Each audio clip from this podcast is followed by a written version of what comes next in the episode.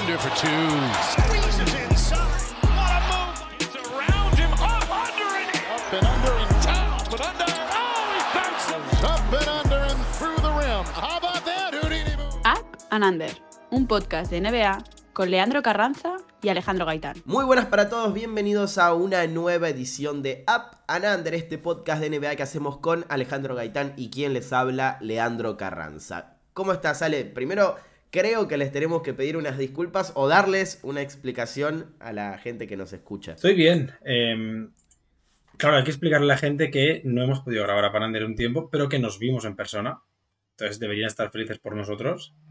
Y que había motivos de peso para no grabar los últimos programas. Que lo sentimos mucho, pero que había motivos. Así es, eh, Ale estuvo de vacaciones, yo también, entre viajamos los dos justamente a, a cubrir los playoffs, Ale estuvo en el juego 7 conmigo, yo estuve un mes en Estados Unidos, así que se complicó un poco, eh, así que, que estamos de vuelta, lo importante es que estamos de vuelta y que nuestra intención es hacer un podcast eh, analizando cada partido que quede de las finales de la NBA, que quizás son pocos, eh, como muchos serán cuatro más eh, contando este 5, pero me parece que es una buena manera de, de, volver y sobre todo viendo lo que sucedió ayer. Además es una fórmula que el año, que, el año pasado tuvo bastante buena acogida. Es cierto que no será después del, del partido, pero el año pasado hicimos un directo después del partido, pero sí que es volver a hablar de baloncesto, que no lo habíamos hecho creo que desde principios de mayo, si no voy equivocado. La última vez que hablamos de baloncesto, no sé si los Kings todavía estaban vivos en playoff. Eh, y sí, eh, comparto, es increíble pensar que solo quedan cuatro partidos para que acabe la temporada, como mucho cuatro partidos, podrían incluso llegar a ser solo dos, pero la verdad, mi primer comentario sobre las finales. ¿Qué nivel están mostrando no solo los Nuggets, los dos equipos? Y unas finales que se podían eh, analizar como un cruce desparejo en la previa, porque estábamos hablando del 1 del oeste contra el 8 del este, pero la realidad es que eh, en estos playoffs básicamente todos los equipos, pero principalmente Miami Heat nos ha demostrado que el sembrado no, no ha servido para nada y que eh, la historia es muy distinta a lo que vimos en la temporada regular. Pero si te parece vamos directo con lo que fue el juego 3 de las finales de la liga. Estamos grabando este podcast horas después de que Denver Nuggets le ganara 109-94 a Miami Heat en su casa. Y es eh, un dato importante porque es la primera vez desde 2014, desde aquellas finales contra San Antonio Spurs, que Miami Heat juega unas finales de la NBA en condición de local en su casa. Porque sí, jugó de local, pero en la burbuja. Entonces, esto era un, evento importante, más allá de todo lo que está pasando en Miami en estas horas con cierto jugador argentino eh, que, que, que, que, va a formar parte de, de, un equipo de esa zona. Creo que, que era muy difícil que Miami no impusiera su condición de local en cuanto al entorno. Y, y, eso claramente afectaba a Denver porque es un, un, escenario en el que el hit se ha hecho muy fuerte, más allá de quizás la serie contra Boston, eh, en todas las otras hizo valer su, su ventaja de localía, y, o, la, localía como ventaja, mejor dicho. Y ayer eh, hemos visto algo tan histórico, tan espectacular, que un poco nos olvidamos de eso, pero creo que habría que agregárselo al, al resumen, que es larguísimo, de, de, todo lo que podemos llegar a, analizar de la actuación de Denver y principalmente de Jokic y de Murray. Sí, el de ayer era el primer partido de Miami en Miami, en unas finales sin LeBron James, o bueno, sin Dwayne Wade en el equipo, por decirlo así, porque estuvo en 2006, evidentemente estuvo de 2010 a 2014, y lo decías tú, las de 2020 no fueron, eh, no fueron en Miami, fueron un poquito más eh, en, Orlando, más bien. Y también creo que en parte hay una parte de presión para los propios Heat, porque si bien estamos con la narrativa de que Jimmy Butler tenía experiencia en las finales, de que Mama de Valle tenía experiencia en las finales, primero de todo, a Nikola Jokic la experiencia no le molesta, la presión no le afecta. Y segundo, ellos nunca habían jugado un partido en casa en las finales. Y puede que se notara. Igual no lo notaron Butler o de Bayo, que tuvieron un buen partido. No voy a decir un gran partido, porque tuvieron un buen partido.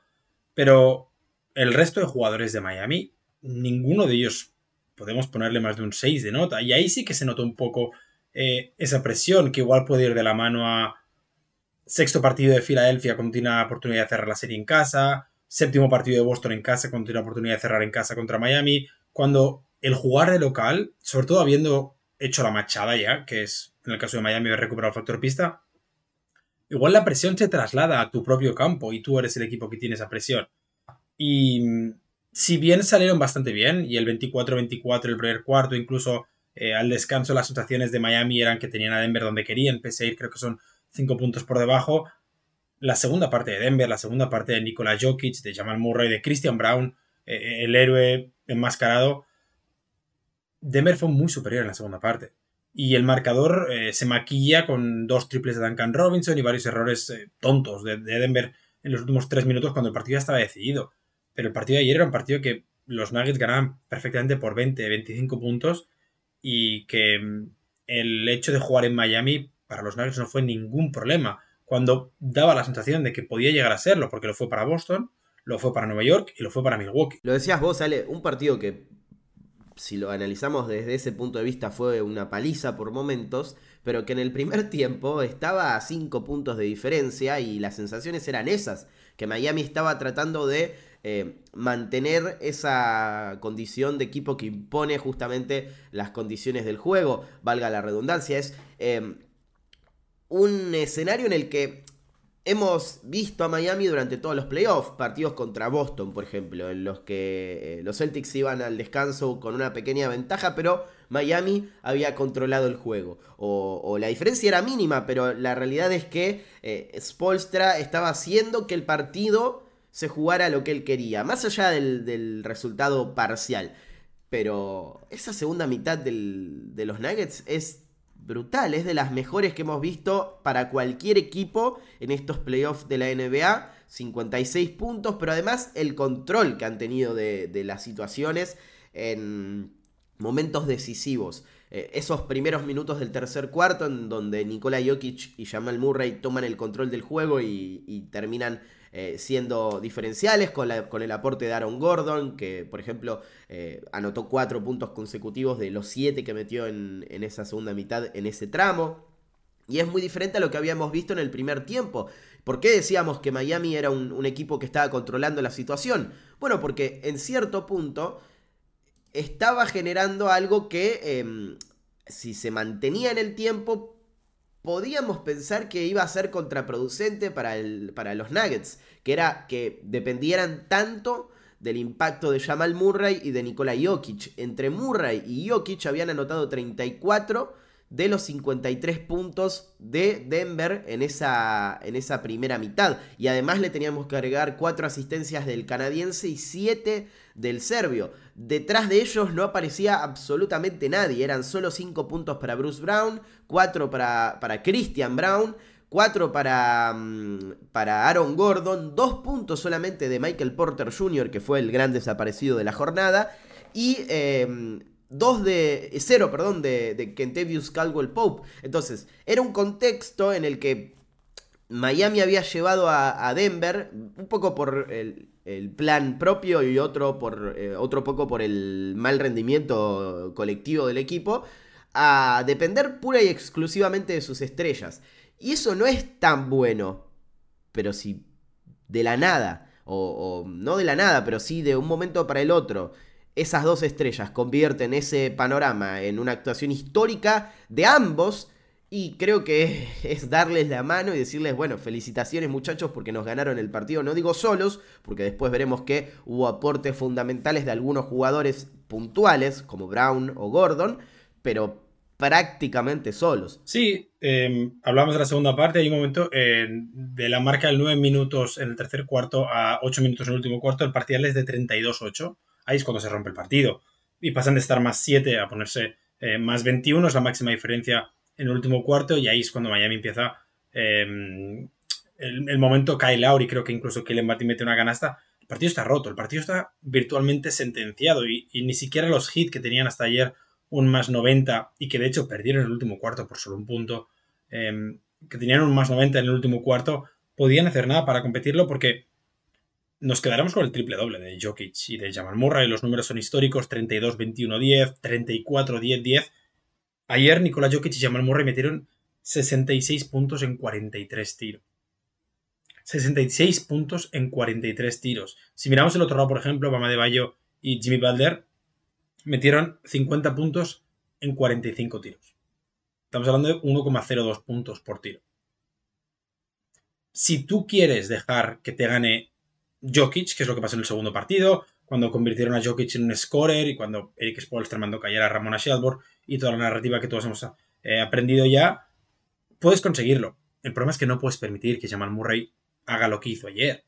Jamal Murray es uno de los mejores anotadores de la NBA y si se calienta como se calentó ayer por tramos, vas a perder. Porque sabes que Jokic siempre va a hacer un partido así. Jokic va a acabar haciendo 40-10 o 30-20. Son los números normales para el serbio. Si encima permites, en una mala noche, lo decías, de Michael Porter Jr., incluso la de Aaron Gordon la considero bastante mala noche. Sí que creo que metió 6 puntos casi seguidos en el, tercer cuarto, pero en general tenía malos porcentajes. Eh, KCP tuvo muchos problemas de faltas. De cara al aro, los Nuggets, más allá de sus dos estrellas, no estuvieron acertados. Y permites que Bruce Brown aparezca. 15 mm, puntos, 7 de 8, 4 rebotes. Eh, career high en playoff en puntos anotados, en tiros anotados, en tiros eh, intentados, se quedó un rebote, o sea, hizo el partido de su vida Chris Brown, evidentemente hablamos de un, rookie. Ayer Miami, eh, no digo que se equivocara, porque evidentemente el, rival también juega, pero por momentos noté un peldaño de desesperación en Spoelstra a la hora de no saber cómo frenar a Jokic. Y eso me lleva a las declaraciones de Mike Malone al acabar el segundo partido cuando se quejaba de la intensidad de sus jugadores, se quejaba de que no había suficiente energía, de que no lo querían, que creo que es una narrativa que viene del mes de marzo con, los Nuggets, cuando tuvieron aquel mes tan horrible y cuando creo que Jokic perdió el MVP. Pero cuando le preguntaban por Nikola Jokic en la defensa de Spoelstra, él como que suspiraba y decía, Nikola Jokic va a leer la defensa y va a saber qué hacer. Bueno, pues 72 horas más tarde, 32 puntos, 21 rebotes, 10 asistencias, dos tapones, ya la primera que pudieron recuperar el factor pista ganando en Miami. Y creo que fue el mejor partido de los Nuggets en las finales. Supo leer la defensa supo leer la presión, supo leer la defensa en zona, supo leer la caja más uno que le hicieron a Jamal Murray. No había manera de parar a Jokic. Eso creo que es lo que más le molestó a Spolstra de la pregunta de Ramona Shelburne. Porque, a ver, no nos vamos a, mentir más allá de la, de la bronca del entrenador y de que creer que, obviamente, no creer, saber que él sabe muchísimo más que cualquiera de todos nosotros eh, porque sabe muchísimo más que el 90% de los entrenadores de la NBA y nosotros estamos muy lejos de, ellos en cuanto a conocimiento. La realidad es que es verdad, o sea, la realidad es que el, el, negocio para Miami es evitar que Jokic eh, reparta 10 o más asistencias como hizo en el juego 1 y en el 3 y que terminaron eh, curiosamente en victoria de Denver. Eh, no, no es que lo estamos inventando, no es que eh, es un, pensamiento antojadizo de, algunas personas, no, lo estamos viendo todos. El problema es que Spolstra sabe que Jokic es un tipo ultra inteligente y que va a encontrar la forma de ajustar sobre eso. Por eso la bronca, me parece, porque no quería tirarse flores o no quería hacer de esa situación un triunfo porque sabe a lo que se enfrenta, sabe que eh, del otro lado hay jugadores y, una estrella en particular que va a ser capaz de reaccionar ante eso, porque Jokic lo puede hacer y porque lo hizo en este juego. Esa era la bronca de, de me parece a mí. Ahora, ¿cuáles fueron los errores de Miami? Eh, uno fue ese, justamente, permitirle a Jokic nuevamente ser eje del ataque, pero no es que eh, hayan vuelto al, al formato inicial del primer partido, no. La realidad es que intentaron hacer lo que hicieron en el juego 2. Eh, permitirle a Jokic anotar en volumen y que eh, la, mm, el foco principal de la defensa sea Jamal Murray. El tema es que Jamal Murray estuvo hiper agresivo desde el primer minuto. Eh, anota 20 puntos en el primer, en el primer tiempo, que es una cifra mayor que la que anotó en el juego 2 en, en su totalidad y, castigó constantemente esa agresividad de, la defensa de Miami, yéndolo a buscar eh, alto en el pick and roll, con Bama de Bayo tratando de, jugarle físico también, eh, desde el inicio. Otro de los grandes problemas creo que fue que eh, Jokic leyó la zona mejor que nadie. Y, es raro, porque raro que, lea la zona no, sino que la zona le permita hacer eso. Porque lo hizo desde básicamente el poste alto y, la, pintura, o sea, tratando de generar desde ese eje eh, donde se supone que la zona colapsa cualquier tipo de espacio. Es básicamente el, objetivo de, una defensa zonal. Eh, y Jokic fue capaz de posicionarse y plantarse eh, en, esa zona y generar para el resto y controlar el ataque de una manera que le permitiera a Denver ser factor desde el ofensivo en lo colectivo. Incluso fue tan bueno lo que hicieron Jokic y Murray, y ahora voy a hablar de esa tercera clave que para mí fue el tercer gran error o el principal error del hit en este partido, incluso desde una noche o desde una jornada pésima del equipo de Michael Malone desde, la, desde lo colectivo en el tiro, porque lanzaron un 30,8% de acierto en triples, 4 de 13, perdón, eso fue solamente en la primera mitad, en el partido en general fue 5 de 18, 27,8%. Ayer Denver hubiesen lanzado eh, un 2 de 20 y aún así probablemente hubiese ganado. Porque el control ofensivo era tal y el impacto de sus estrellas era tal que era muy difícil que no produjeran en ataque de manera eficiente a pesar de que los tiradores no estaban eh, en su noche. Y ese es el gran tercer error, o el, gran error, mejor dicho, del hit. Permitir el juego de parejas entre Jokic y Murray. Porque no es que estás dándole a, este equipo la posibilidad de que sus dos estrellas funcionen y, impacten, pero son individuales o individualistas y tienen em, esa capacidad de dominar, pero sin combinarse con el otro. No, estamos hablando de un jugador eh, como Jamal Murray y otro como Nikola Jokic que viven y se potencian de las situaciones, de las acciones en las que conectan con el otro. Eh, no, no, a ver, para poner un ejemplo, no es el Harden eh, Chris Paul de, Houston. Este es eh, un dúo en el que en una situación de pick and roll es imposible eh, descifrar qué van a hacer y no es que la utilizan poco, es principalmente el, arma que prefieren a la hora de atacar. Darle esa posibilidad a, Denver de, que las dos estrellas se combinen a, ese nivel y con esa frecuencia es perder el partido para mí, porque, bueno, porque pasa lo que pasó, 32 y 34, le dieron dos puntos más a Jamal Murray, 34 puntos para Jamal. Eh, y triple doble de ambos, que no solo no había pasado nunca en la historia esto de un triple doble eh, por cabeza de 30 puntos en unas finales, eh, sino que habla de la capacidad que tienen para reaccionar en ese tipo de acciones de diferentes maneras y con tantas variantes. Sí, lo de que comentabas del triple, ayer los Nuggets meten 60 puntos en la pintura, tirando 48 veces, 30 de 48. O sea, el dominio que ejercen en la pintura, sobre todo con la ventaja de tener a Jokic sacando a De em, de, la zona. Lo, decías, es que un 2 de 20 habría servido, porque en ningún momento eh, Miami puede plantearse parar a Aaron Gordon eh, con Caleb Martin o con, o con Kevin Love. Jamal Murray hace lo que quiere en la pintura, acabó con porcentajes positivos entre todos los tiradores, excepto em, creo que era Max Struz, que acabó con, un 0 de 1. Ayer hay muchísimos puntos de Denver para pensar que, la victoria es, es muy buena, es, es, una gran noche para los Nuggets. Ahora, creo que si viene el partido de Miami en, en la derrota en Denver, hablamos, por ejemplo, de la mala noche que tuvieron sus tiradores. Y en el segundo hablamos de la mala noche que tuvieron los tiradores de Denver, que por cierto se está repitiendo bastante. Llevan dos partidos seguidos en los que los tiradores de Denver, especialmente KCP y Michael Porter Jr., no están acertados. Ayer los tiradores de Miami no estuvieron acertados. Y hay que preguntarse por qué. Y me refiero, hay una parte de mí que cree que Mike Malone cogió el libreto de Eric Spoelstra y lo aplicó igual. Lo que hizo Spoelstra con Nikola Jokic en el segundo partido, eh, Mike Malone lo hizo con Adebayo y con Jimmy Butler. Les dijo, ok, vais a poder tirar a canasta todo lo que queráis, y acabaron los dos por encima de 20 tiros a canasta. Pero Gabe Vincent no me va a meter 20 puntos. Kalen Martin no va a tirar 15 veces. Eh, Duncan Robinson no lo voy a dejar entrar en calor. Y funcionó. Funcionó porque, primero de todo, eh, acabaron con 7 asistencias entre los dos, de Butler y Adebayo. Butler estaba promediando eh, casi 8 asistencias en los últimos partidos porque estaba menos agresivo, especialmente desde el cuarto partido contra Boston. Y, y, sí que entraba en calor en un cuarto, generalmente en el último cuarto, a veces en el tercero, Ayer empezó desde el primer cuarto atacando el aro y, puede que físicamente incluso eso lo notará, porque recordemos que Butler está jugando con problemas físicos y puede que incluso Jamal Murray aprovechara eso para mm, tener una defensa menos estresante de la que tuvo el segundo partido. Y otra vez con Adebayo pasó lo mismo en el primer partido. La dejaste tirar más de 20 veces, acabó con un doble doble espectacular, 22-17, números de Anthony Davis, por poner un ejemplo.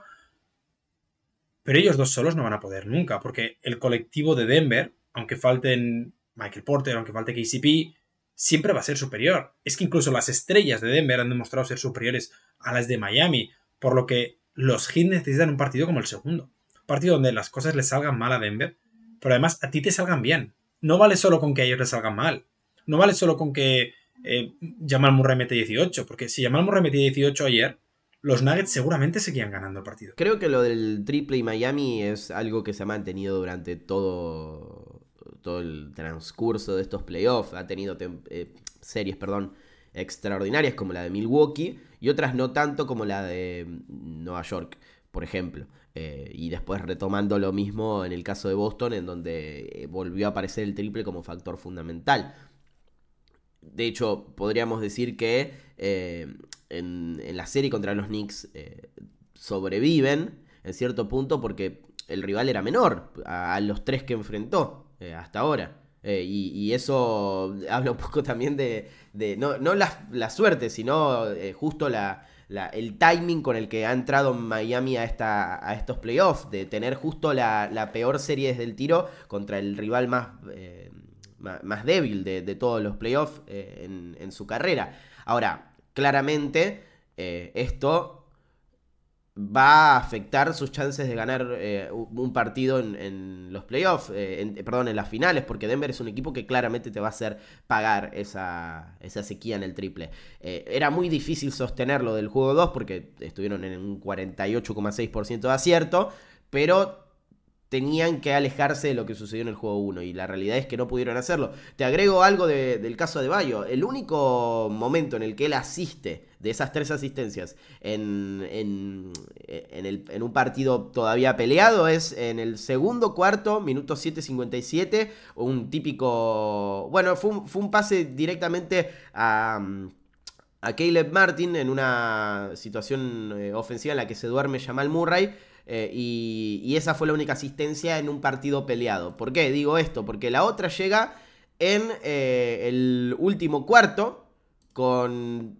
Sí, no, es un mano a mano con, con Kyle Lowry, pero 93-72 estaba el partido.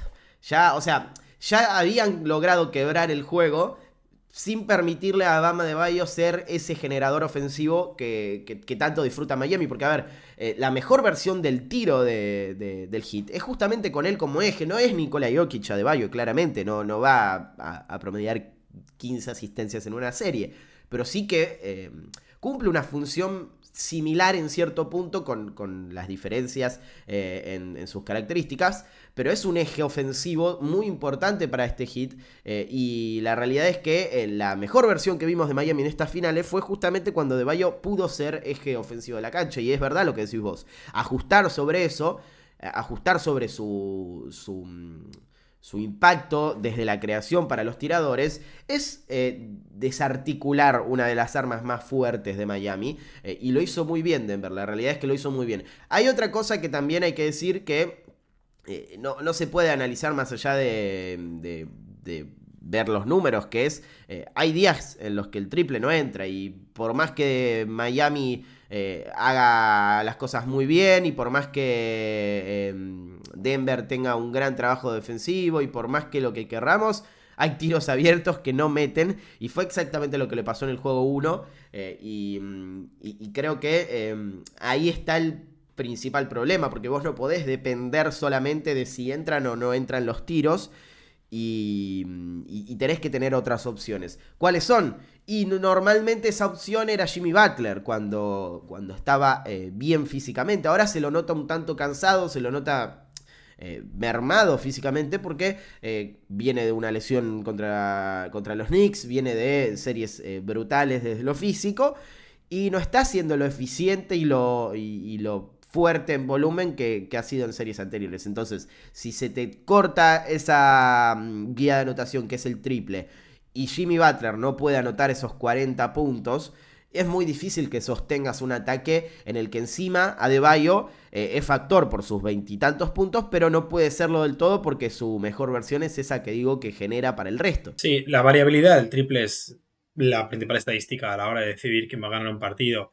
Por eso realmente sorprende mucho, y seguramente si se lo preguntas a Spoelstra o a Malón, que es un amante de la estadística, si le dices que va a acabar un partido con cinco triples anotados y por debajo del 30%, seguramente él te diga que van a perder ese partido. Y creo que en ese aspecto fue una oportunidad perdida para los Heat eh, a nivel que tu, que tu rival metió 15 puntos desde el triple. Pero claro, Miami ayer tiró un 37% de campo.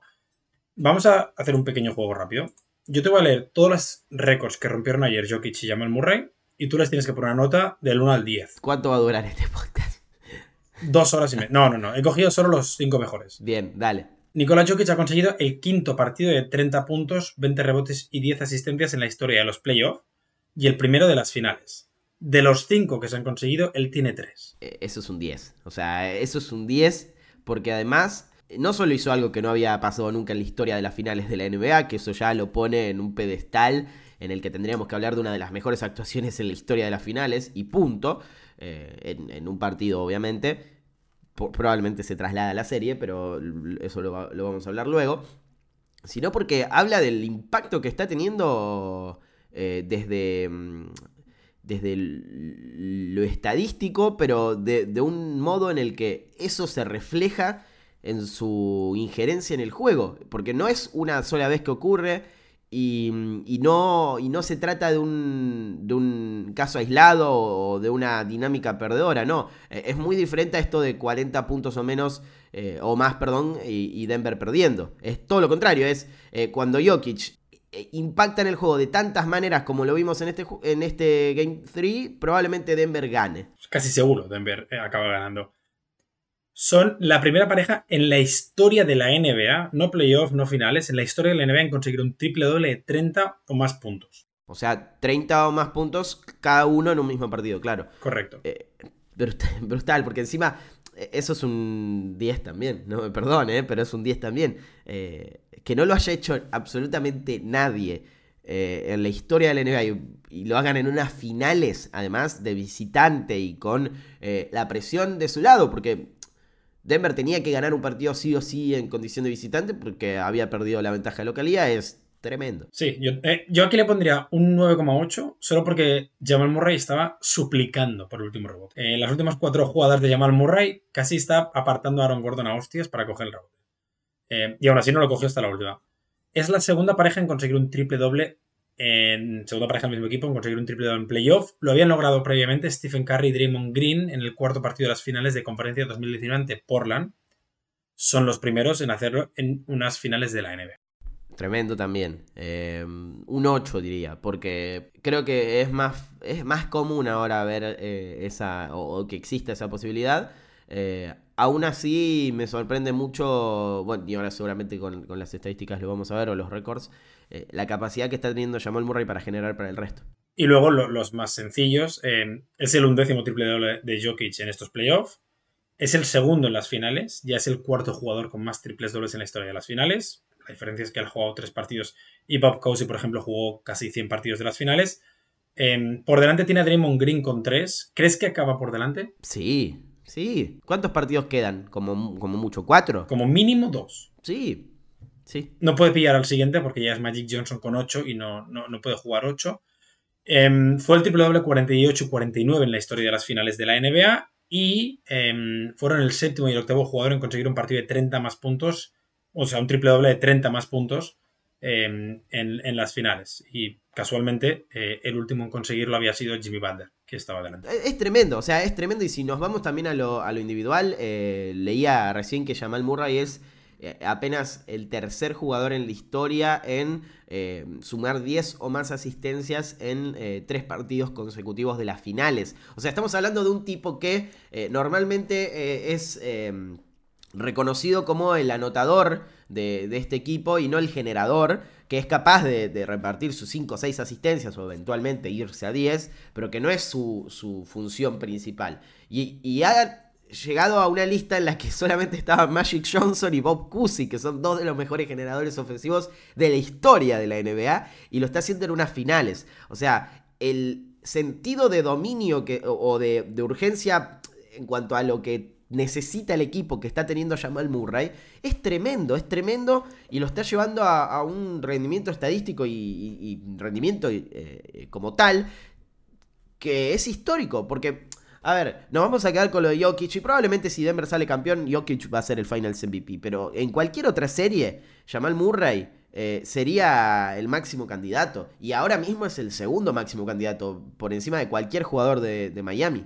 Te preguntaban antes por Twitter qué opciones hay de que Nikola Jokic acabe siendo MVP, aunque perdieran la serie. Em, no creo que se lo dieran pero no me sorprendería que robara algún voto. Sí, estilo LeBron 2015. Sí, sí, sí. Em, y, sobre todo si, por ejemplo, ahora en el siguiente partido aparece Jimmy Butler y en el quinto aparecerá Caleb Martin y acaban perdiendo en 7 los Nuggets, que sigue promediando Nikola Jokic. Creo que, creo que no está en triple doble en las finales, creo que está en 28 asistencias, o sea, que debe estar en 9,3 asistencias solo. Por lo que em, se acaba promediando un triple doble, a mí no me sorprendería que ganen o pierdan, se lleve votos. Probablemente. O sea, está promediando 33,3 puntos, 14 rebotes, 9,3 asistencias, casi un 60% de acierto en tiros de campo y un 44% en triples. O sea, es brutal lo de Jokic. Yo creo que, a ver, votos se va a llevar. Tema es que va a ser imposible ganar el premio si, si Denver pierde, porque es lo que les respondía en, Twitter. Eh, lo de Jerry West quedará en Jerry West y, listo. O sea, fue la primera vez que se entregó el premio, no había un, criterio para hacerlo. Eh, y, bueno, se dio como se dio. Eh, la realidad es que no va a pasar nunca más. Si no sucedió con LeBron en 2015, no va a suceder luego. tiene que ser muy, muy extraña la, la historia para, para que suceda eso. Ahora, estoy viendo los números de Jokic en estos playoffs y la verdad que si no es una de las mejores carreras eh, eh, individuales hacia el título, si es que Denver termina ganando el, Larry O'Brien, y eh, está cerca de serlo. Promedio 26, 12, 9 contra Minnesota. 34-5, 13,2 y 10,3 contra Phoenix. 27,8, 14,5 y 11,8 contra Los Ángeles Lakers. Y ahora, bueno, los números que mencioné antes, todos, eh, a excepción de la serie contra los Timberwolves, por encima del 50% de acierto. Y en la eh, eliminatoria contra Phoenix y contra eh, Miami ahora mismo está por encima del 59%. Y, jamás bajó del, 40% en triples en, lo que va de, los playoffs. de hecho, jamás bajó del 44% es una locura. O sea, es realmente una locura. No tiene, no tiene, sentido. O sea, no tiene ningún sentido. Y la gente Habrá gente que argumentará pues, que jugó contra el Seed 8 y luego jugó contra el 5, y luego contra el 7 y ahora contra el 8. Es que da igual. Es que si hubieran puesto a los Warriors de 2019 o 2018 que ganaron, igual los Nuggets habrían perdido. Pero habría seguido haciendo estos números, Nikola Jokic, porque este es el impacto real que tiene. Es el mejor jugador del mundo con mucha diferencia ahora mismo. Con mucha diferencia. Porque ya no lo está haciendo en febrero, ya no lo está haciendo en octubre lo está haciendo en junio, cuando solo quedan dos equipos vivos en la NBA, y lo está haciendo para ganar el anillo. La narrativa de que es un jugador de temporada regular, la narrativa de que un equipo con Nikola Jokic como estrella nunca podría ganar. Aunque yo hubiera jugado en las finales de conferencia y Joel Embiid no, por ejemplo, pero bueno, da igual. Es que no tiene ningún tipo de sentido. No tiene ningún tipo de sentido. O sea, estamos viendo algo histórico. Estamos viendo un jugador que es capaz de ser Tiernovitsky y al siguiente minuto ser Magic Johnson, mientras es Tim Duncan constantemente con los números de Moses Malone al rebote. El partido de ayer es una de las mayores exhibiciones de la historia de las finales. Y da igual que fuera contra Miami, que es Seed 8, aunque fuera el séptimo mejor récord de la conferencia, da igual. Lo hizo en unas finales de la NBA. Es histórico y hay que admirarlo como tal. A ver, yo creo, Ale, que es incluso más valorable que lo haya hecho contra alguien, contra un equipo como Miami. ¿Por qué? Porque eh, Miami ha llegado a esta instancia obligando a, los rivales a sacar su peor versión. O sea, llevando a, Milwaukee, a Nueva York y a Boston a un escenario en el que eh, hubiesen querido eh, alejarse, del que hubiesen querido alejarse en, en todas las noches. O sea, la principal virtud del hit para llegar a estas finales es eh, volver al rival un peor equipo constantemente. Eh, y lo hace con las estrellas también. es una franquicia y Spolstra es un entrenador que potencia todos los defectos del rival constantemente. Y de las estrellas también. Lo hemos visto con Jalen Brown, por ejemplo, perdiendo tantas pelotas en un juego 7. Eh, lo hemos visto con, con Milwaukee en, el colectivo, aún con la ausencia de Jenny Compo Lo hemos visto con los Knicks. O sea, Miami vive de eso, vive de, complicarle la vida al resto. Y además, si nos ponemos en, en, ese análisis duro de, de contra quién lo ha hecho, quisiera que me nombren un jugador que pueda defender mejor a Nikola Jokic que Bama de Bayo en, en esta NBA. En general, no importa, eh, equipos que entraron a los playoffs y no. Uno o dos. Es, es, que, ¿sabes qué es lo mejor? Que se lo ha hecho a un Defensive Player of the Year. Se lo ha hecho al que mucha gente dice que es el mejor defensor interior de la NBA, como es Anthony Davis. Se lo hizo Rudy Gobert, se lo ha hecho Anthony Davis. Y se lo está haciendo a uno de los mejores defensores interiores de la NBA, que es Bama de Bayo. O sea, sí que es verdad que por eh, la lista de nombres a los que le ha hecho lo que le está haciendo, el que más le molestó fue Rudy Gobert, mirando los números. El que más le molestó fue Rudy Gobert. Y, lo, si ahora traes a Hakim Olajuwon, se lo haría igual. Porque no somos conscientes todavía del talento que es Nikola Jokic. Y, y, estoy de acuerdo contigo que este playoff run que está teniendo es uno de los mejores de la historia. ¿Cómo defendes a un tipo, lo decías vos, que está tirando 44% de acierto en triples y que no es su principal arma. O sea, eh, Jokic tira triples cuando la jugada lo pide y no, y no queda otra, básicamente. Eh, cuando... Yo, creo que los, tira cuando eh, lleva tres fintas seguidas, esa finta que hace súper lenta, que funciona siempre. Em, y cuando Bama de Bayo ya hace el drop y no cae en la finta, tira un triple. Y a la siguiente Bama de Bayo tiene que subir a defenderle arriba. Y ahí la finta vuelve a funcionar. O sea, es que además es seguramente el jugador no más inteligente en la pista. Es que debe ser el más inteligente en la NBA. Probablemente, probablemente, porque además sus em, decisiones van en torno no a lo que él necesita, sino a lo que el equipo necesita constantemente. Eh, y todas las decisiones son eficientes, porque uno puede tomar eh, esa determinación de, a ver, me dejaron completamente solo, voy a tomar el triple porque básicamente estoy obligado a hacerlo y todo lo demás está colapsado. No, Jokic lo toma y promedia 47% de acierto en triples. O sea, está lanzando 4 por partido y esos son sus números. Pero cuando va hacia el aro, eh, que es su principal virtud desde la anotación, también hace desastres porque está en 56,2 en dobles eh, en estos playoffs, repito. Y, no estamos hablando de un jugador cuya principal virtud sea anotar. Porque lo, decimos siempre, el, el mejor Jokic es el que genera para el resto y que eh, llega eh, a, esos, a esa anotación naturalmente, ¿no? Que fuerza la máquina. Pero está promediando 30 puntos por partido en estos playoffs. Y no es algo que, que, podamos em, ver como un caso aislado, ¿no? Porque en los playoffs pasados también promedió 31, en los anteriores promedió 30. Y, eso no ha mermado su impacto ofensivo desde la generación, porque está en 10 asistencias y está en 13,4 rebotes, que lo decías vos. Es, eh, son números de, Moses Malone, uno de los mejores reboteadores en la historia de la NBA. Creo que no estamos entendiendo que cuando, cuando uno dice eh, Jokic tiene cosas de Larry Bird, tiene cosas de Magic Johnson, tiene cosas de Malone, tiene cosas de Dirk, no es que está diciendo que es mejor que todos esos juntos. No, es que no hemos visto un jugador que combine esos recursos constantemente en la cancha y que todo lo que, todo lo que haga lo hace bien. Porque Anthony Davis es un jugador que eh, en, algún momento de su carrera pudo tirar de media distancia, pudo tirar de tres, eh, era mucho más versátil eh, y, y, podría ser considerado uno de los internos más, más versátiles justamente en la historia de la NBA.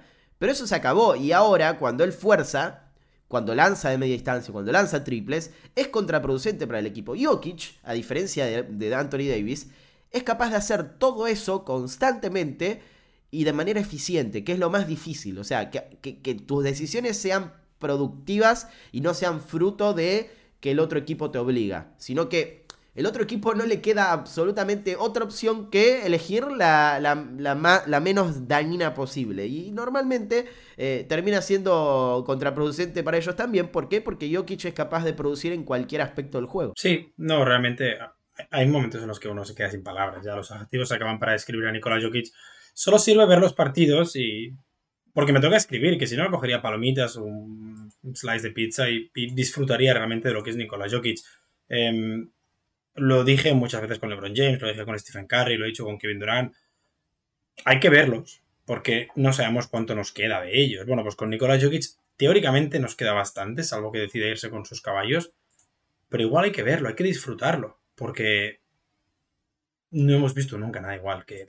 Y lo está haciendo en el mejor escenario posible cuando todo el mundo está mirando y cuando en juego está el anillo. Nada mal para un tipo que supuestamente era un jugador de temporada regular. Para algunos, eh, sé que se olvidó de que estaba jugando los playoffs y las finales de la NBA porque está haciendo números incluso mejores que en la campaña eh, que tuvo en regular season.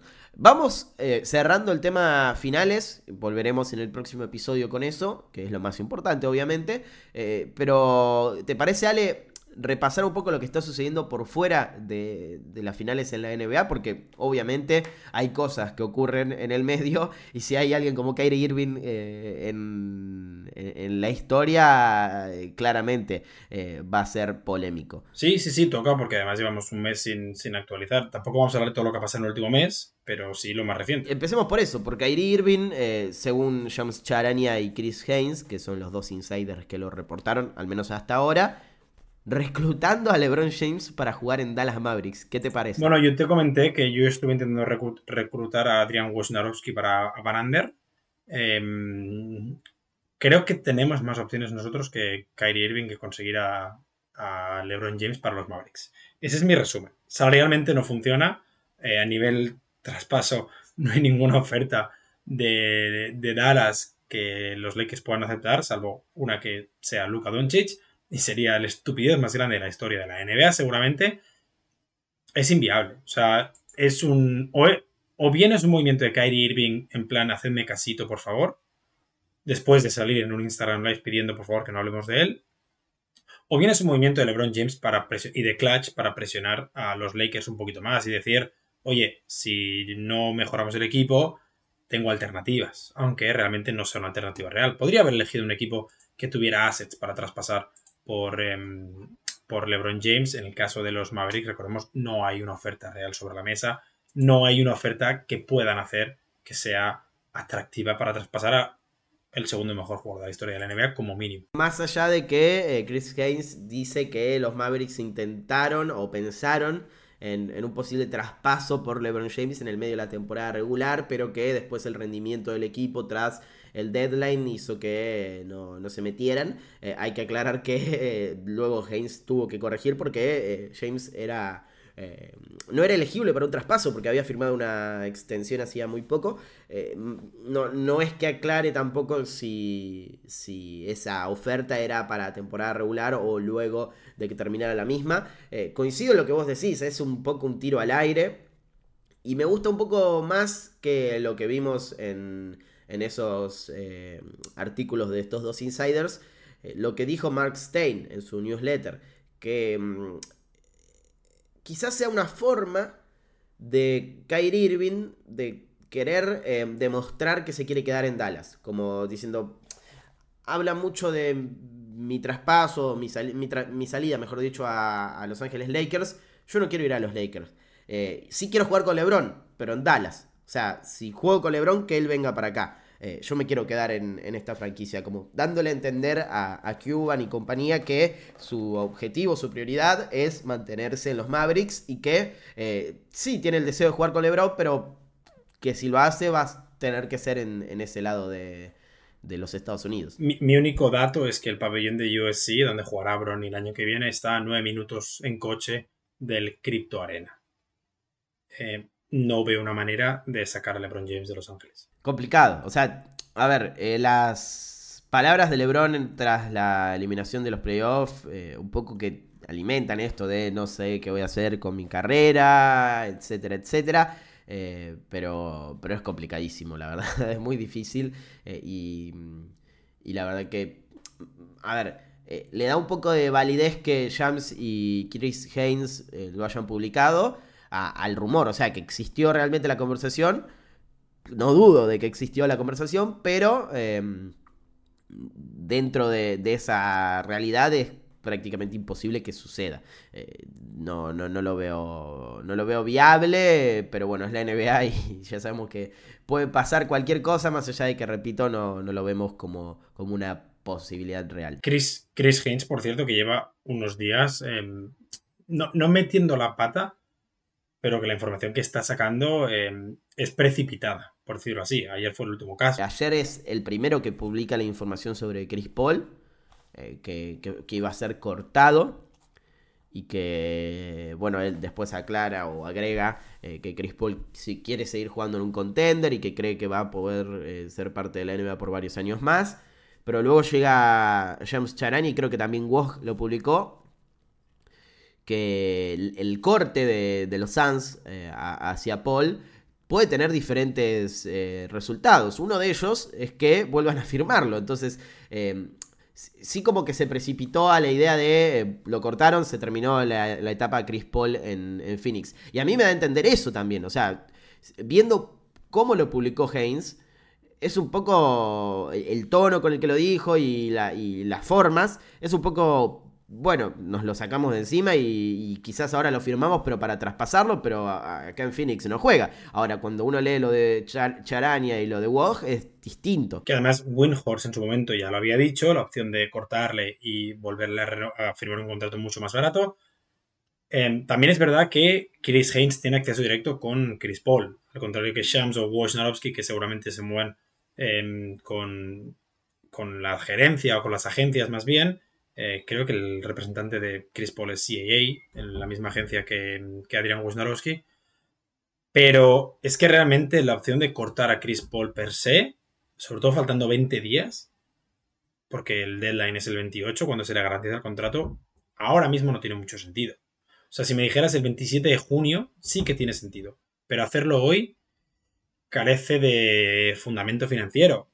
Porque si le cortas y haces un wave and stretch no puedes volver a firmarle y le estarías pagando, creo que son 3 millones al año por jugar en los Lakers, por poner un ejemplo, ya que Kyrie Irving va a seguir en Dallas. Y si lo cortas y mantienes los 15 millones, tampoco libera suficientemente espacio como para firmar a un sustituto. No podrías firmar a un Fred Van Vliet, por poner un ejemplo que eso no. De hecho, a mí me parece más lógico cortar a Landry Shamet e intentar traspasar a Chris Paul. Veremos qué pasa. Siento que los Suns, desde la llegada de Matt Ishbia, es un equipo que va a volantazos. Eh, Kevin Durant lo decidió Matt Isbia. Eh, lo de Monty Williams lo decidió Matt Isbia. Y veremos qué pasa. Veremos qué pasa porque que se haya filtrado eso no es para nada bueno a la hora de encontrarle valor a un traspaso de Chris Paul. Los Lakers, por poner un ejemplo, ¿por qué traspasarían por Chris Paul si saben que lo pueden conseguir en la agencia libre por un contrato mínimo? Sí, a ver, eh, a mí me gusta lo que está haciendo Isbia. ¿Por qué? Porque en Phoenix hemos visto un proceso de siesta eh, de, ¿cuánto? 10 años desde la salida de Steve Nash, eh, en el que Devin Booker perdió años de su carrera sin competir, en el que la franquicia se hundió al punto de poder ser considerada quizás por detrás de o antes de los Kings como la peor de la NBA o una de las peores. Eh, creo que les faltaba ese cambio de, de aires de decir, bueno, tenemos un dueño que el tipo realmente quiere hacer cambios y realmente quiere que la cosa eh, funcione y que se mueva el mundo Phoenix. Eh, ahora, podemos estar eh, de acuerdo o en contra de, sus decisiones, obviamente. Pero me parece positivo que, vaya con todo. O sea, que, sea em, alguien activo en el mundo o en el día a día de los Suns.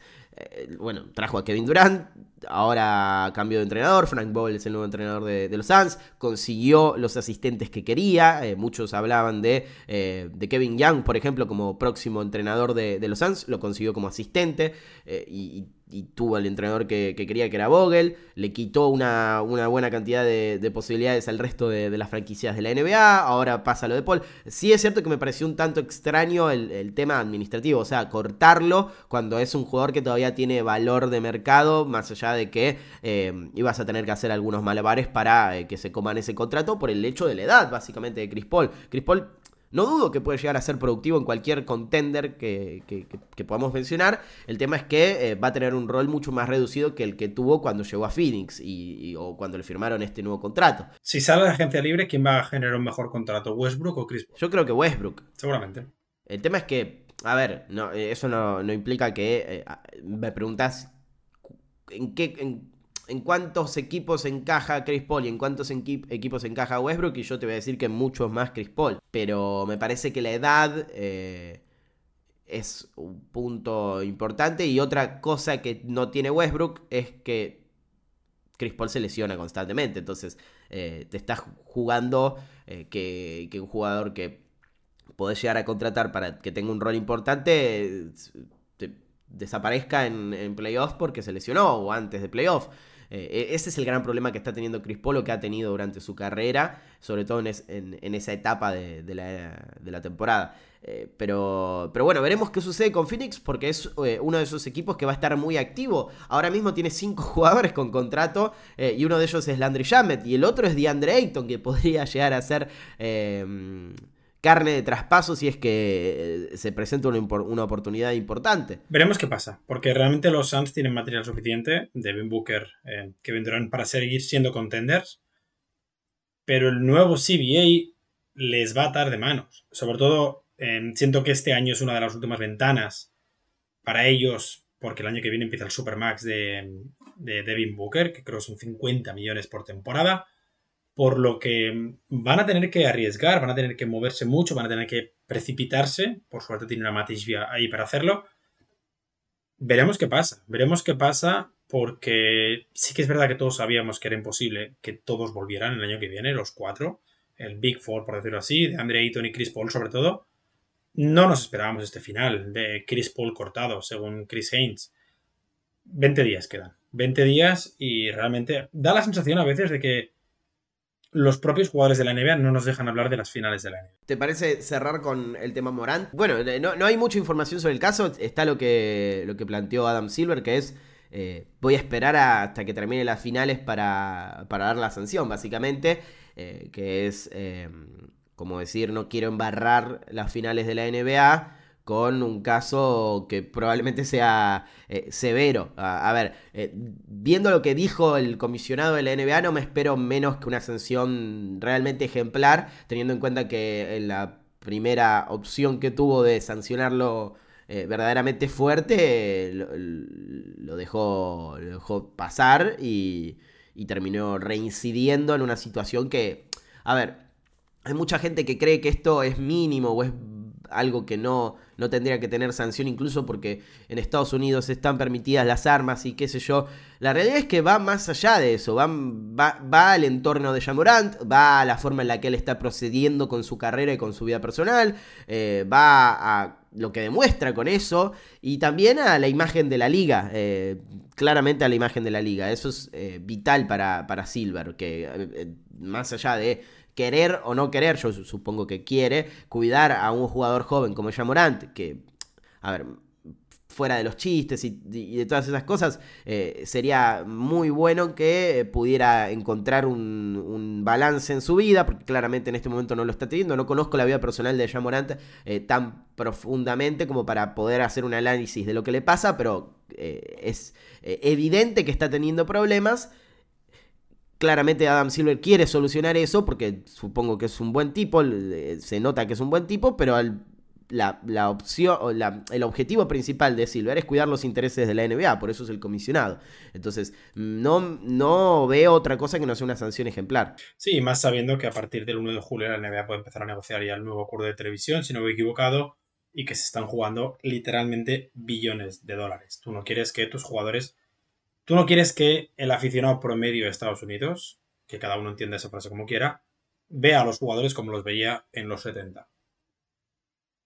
Quien lo quiere interpretar, que lo interprete. Pero tienes que evitar eso. Tienes que evitar eh, degradar el valor de tu competición. Y sobre todo porque estamos hablando de un jugador que iba camino a ser la cara mediática de la NBA. Entonces, por eso es tan fuerte el golpe eh, de esta historia. Eh, más allá de que obviamente está el componente humano de que es un joven que necesita ayuda y ojalá la consiga eh, y, termine todo de, una manera más positiva, tanto para él como para su franquicia y la NBA. Nos tenemos que ir, nos vamos a encontrar después del próximo partido, que es el viernes. No sabemos cuándo vamos a grabar, pero claramente va a haber un programa eh, después del juego 4, que podría llegar a ser eh, clave para esta serie en el sentido de que si Denver gana, vamos a tener que hacer un análisis de por qué está match point.